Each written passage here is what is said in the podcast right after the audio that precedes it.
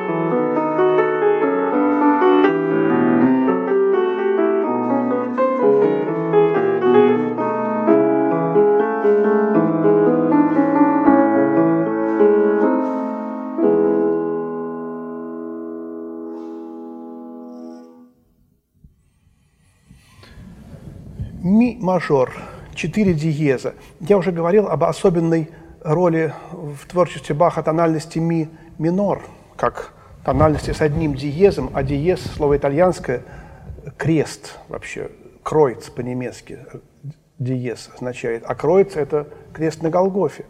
И вот здесь э, эта тема, началь, начальная тема, четыре звука, полное трезвучие – это полнота божества, это как бы тоже риторическая фигура. И с этой э, вот короткой риторической фигуры четырехзвучный Бах начинает первый номер страстей по Матфею, правда, в ми миноре.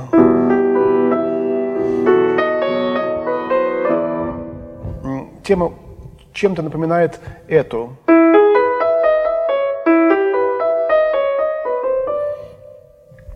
Здесь э, включен этот мотив «Соли Део Глория», кварта и секунда.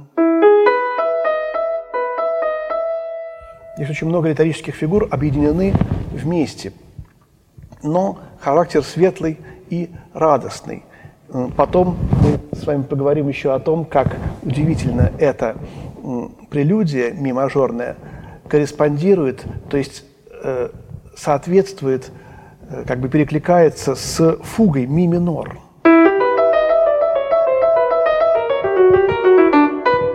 Тоже трезвучие в начале. Вот, и вот это вот очень важная для Баха интонация.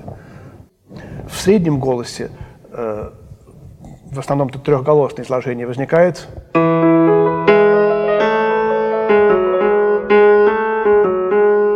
Это уже намек на тему фуги фа мажор. Но этого мы пока еще не знаем, потому что фуги фа мажор еще не было. У Баха все очень тесно связано, скреплено, сцеплено. Удивительная тематическая работа у этого композитора. И вот тут есть диез ира.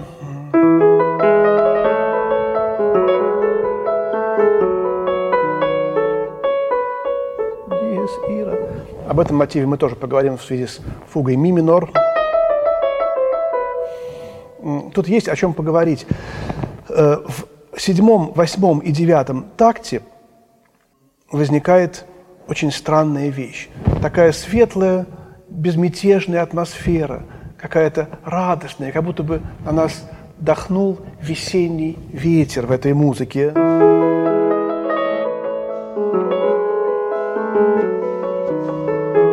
И вдруг омрачается. Вот что происходит.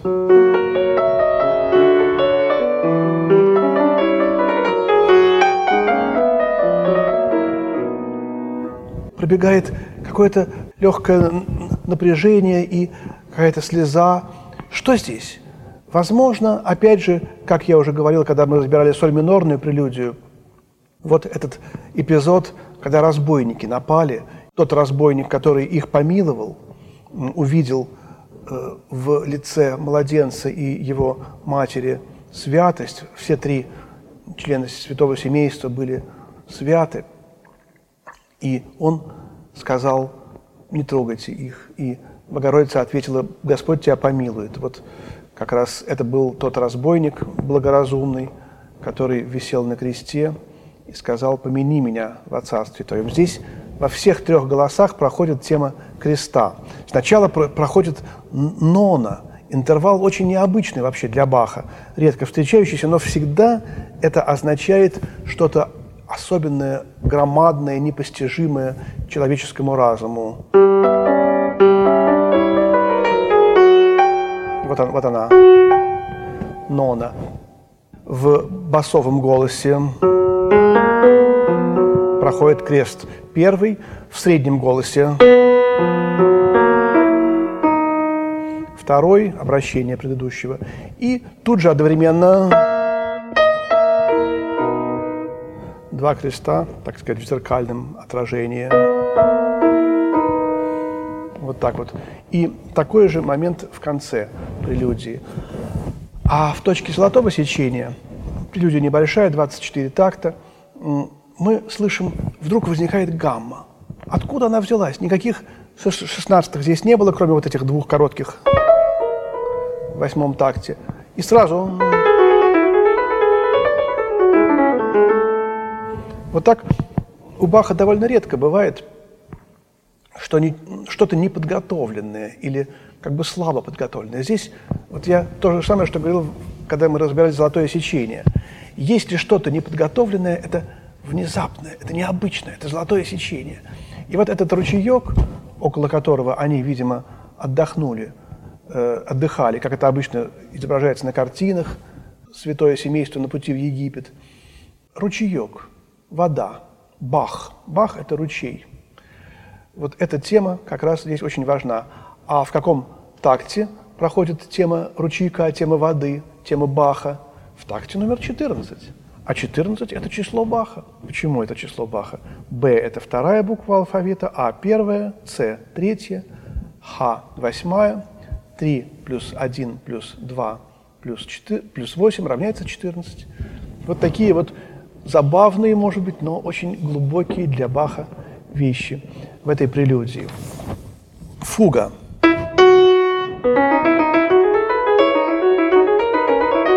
Такая короткая, энергичная тема, состоящая фактически из двух нот. А что дальше идет, это кадетта, кода, завершение. Вот это. Бег. Фуга по-итальянски – это бег, фугаре – это бежать. И действительно, вот здесь фуга в своем настоящем истинном смысле слова «фуга», то есть беготня, то есть то, что бежит. И если мы вспомним фугу, которую мы разбирали в одной из первых лекций, предшественники Баха, Кунау, первая соната библейская Кунау, когда э, Давид поразил Голиафа, и филистимляне бегут в страхе. Вот там очень похожая фуга. Но импульс этому бегу дает вот эти две короткие ноты, ямбическая интонация. Вот здесь Бах в двух нотах выразил очень большое содержание. Ну, во-первых, бегство. Куда бегство? Египет. Понятно, куда бегство. Вот тут тоже прелюдия связана с фугой. Прелюдия безмятежное настроение природы, а на самом-то деле очень серьезное и ответственное задание. Они, задание ангела. Они спасаются от гибели, бегут. Хотя они тут сидят у ручейка и наслаждаются природой, как будто бы. Вот фуга – это смысл внутренний этого действия, бегства в Египет. И вот эта интонация, конечно, она тоже удивительно большое значение имела для всех композиторов последующих. И мы вкратце проследим историю, например, Бетховен, Крейцерова соната.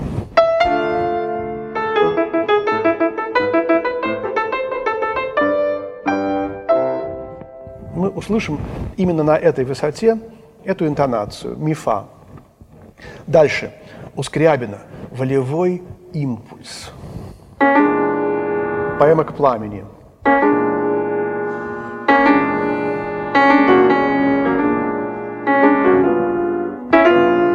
И пламя потом разгорается, так же, как и у Баха в этих шестнадцатых.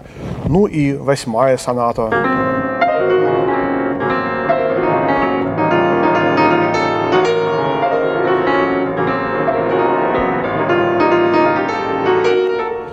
Тоже эта интонация у Скрябина вообще и в других произведениях очень важна.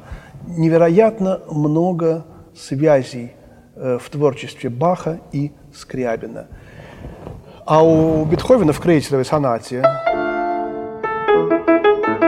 вот эта интонация,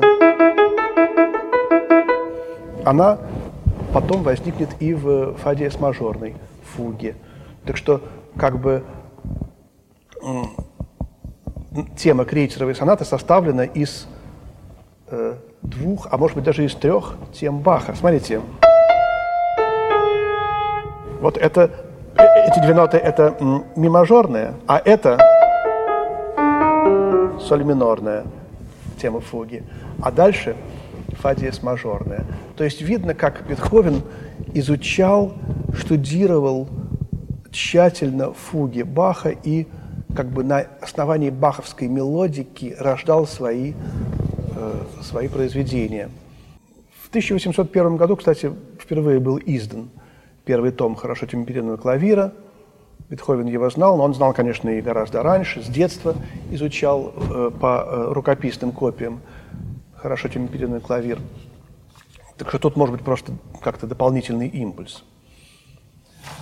Пойдем дальше. Ми минорная прелюдия и фуга очаровательная, кр- красивая мелодия. И вот здесь вот, вот глазная музыка, ауген музик, левая рука. вот эта фигура, Бах взял свою прелюдию, которую я играл в начале, в первой лекции, прелюдия Баха Зелоти, в обработке Зелоти я играл. А это Зелоти обработал прелюдию из э, тетради для Вильгельма Фридемана Баха, для старшего сына Иоганна Себастьяна. Бах написал, когда тому было 7 лет, коротенькие фортепианные пьески. И там была такая пьеска где эта интонация была в правой руке. Потом Бах э, ее, э, Зелотти ее, ее взял для обработки, а Бах тоже ее обработал здесь, в этой ми минорной, десятой прелюдии и фуге, и в левой руке поместил эту мелодию, сделав ее аккомпанементом. И в правой добавил роскошную мелодию соло как бы флейты, такую инструментальную. Конечно, рояль ее играет, клавир. Если мы эту мелодию запишем на бумаге, вот, а потом соединим прямой линией все эти ноты, то мы получим буквы М, Мария. Но на слух это незаметно, не слышно. И вот поэтому это назвали глазная музыка, аугенмузик, музыка, которая, э, смысл которой можно увидеть, понять, только увидев эту музыку записанной. Какой-то плач,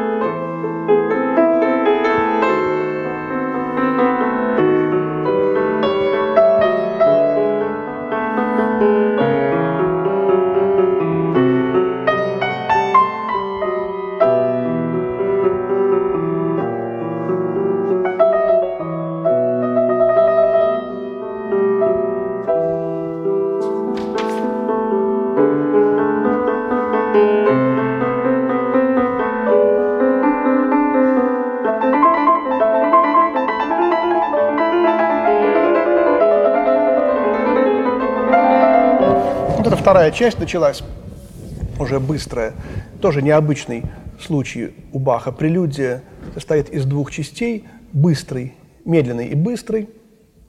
Эта фигура, она идет уже, так сказать, как, как будто бы Мария бежит. Куда это бегство? В Египет? Или, может быть, она бежит к Елизавете? Неизвестно, и, может быть, даже и не так важно. Э, настолько красивая, прекрасная эта тема, может быть, это просто плач о красоте мира. Э, неизвестно, образ не всегда очень ясно, четко, однозначно прочитывается, и не всегда нужно искать этот образ. Но вот э, здесь удивительная совершенно фуга. Единственная в обоих томах, в 48 фугах, единственная двухголосная фуга. То три, то четыре голоса, две пятиголосные и одна это, вот это двухголосная. Почему, да? Два голоса. Вот, вот тема.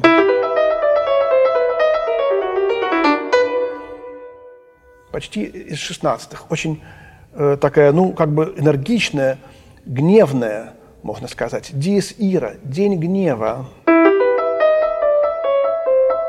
Здесь скрыт.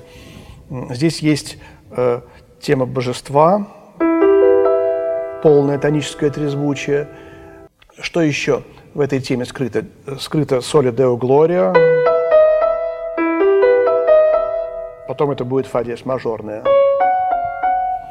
Все перекликается у Баха. Э, есть такая у Баха токката. У него э, ранние клавирные токкаты есть. Опус 914, ми минорная, пятая. Вот. И там в конце этой токкаты – многочастного сочинения, вообще токкаты, многочастное сочинение, есть э, фуга.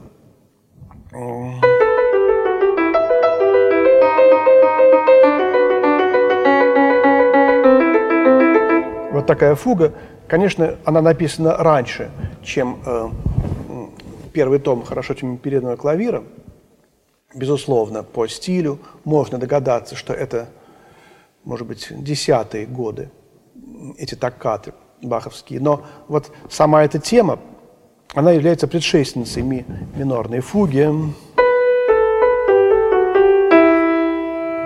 Вот это диез ира, только со смещенными акцентами. Диез ира, диез илла. Вот. А здесь на вторые ноты акценты. Дальше он что делает?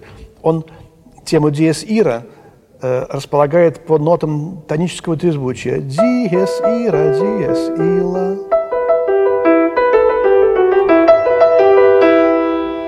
Ну, а дальше вот этот самый э, жестковатый ход, пассус дуриускулус.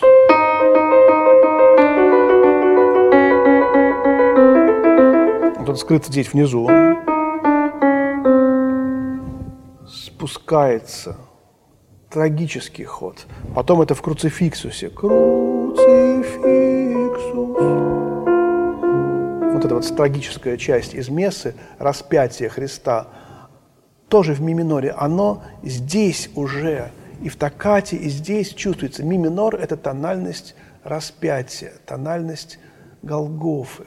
Вот где многогранность значения этой очень важной темы.